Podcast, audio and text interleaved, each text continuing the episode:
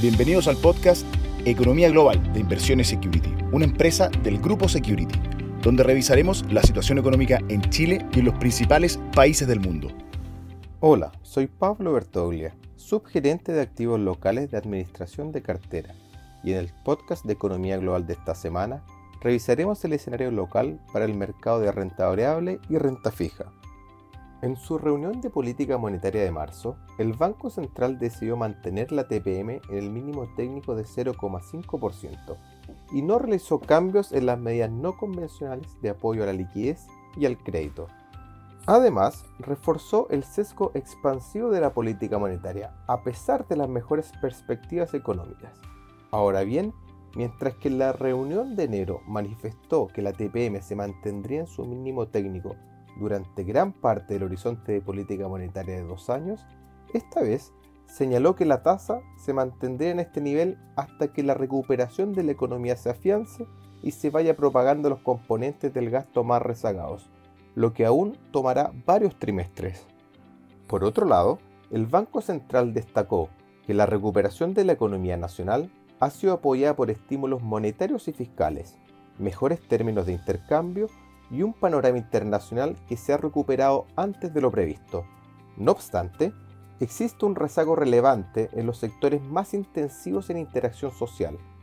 Aunque en lo inmediato se anticipa un retroceso por el endurecimiento de las medidas sanitarias, las perspectivas de la economía para este año son superiores a las previstas en el IPOM previo. Respecto a la renta fija local, a partir de la segunda quincena de febrero, las tasas locales se han tendido a acoplar al empinamiento previamente visto en la curva del Tesoro americano.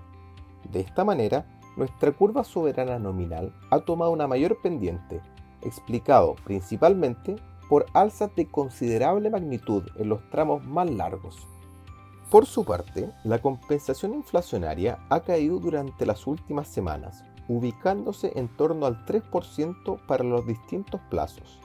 En cuanto a nuestra estrategia de inversión, mantenemos una duración en torno a los 3.4 años, una composición de monedas de 85% UF y 15% pesos, y mantenemos la sobreexposición a instrumentos de menor clasificación crediticia como la categoría A, cuyo nivel de spread sigue siendo muy atractivo en términos históricos en comparación a bonos de categorías superiores como AA y AAA.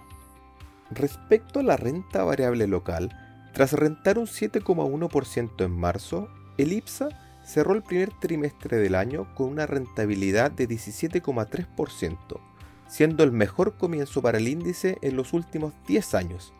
Consideramos que este positivo retorno se explica por múltiples razones, entre las cuales se encuentra un escenario político con menor incertidumbre, favorables términos de intercambio, un exitoso proceso de vacunación y una positiva entrega de resultados del último trimestre de 2020.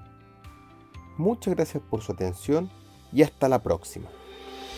Te invitamos a revisar todos nuestros contenidos digitales en nuestro sitio web Spotify y YouTube de Inversiones Security, una empresa del grupo Security. ¿Quieres? Puedes.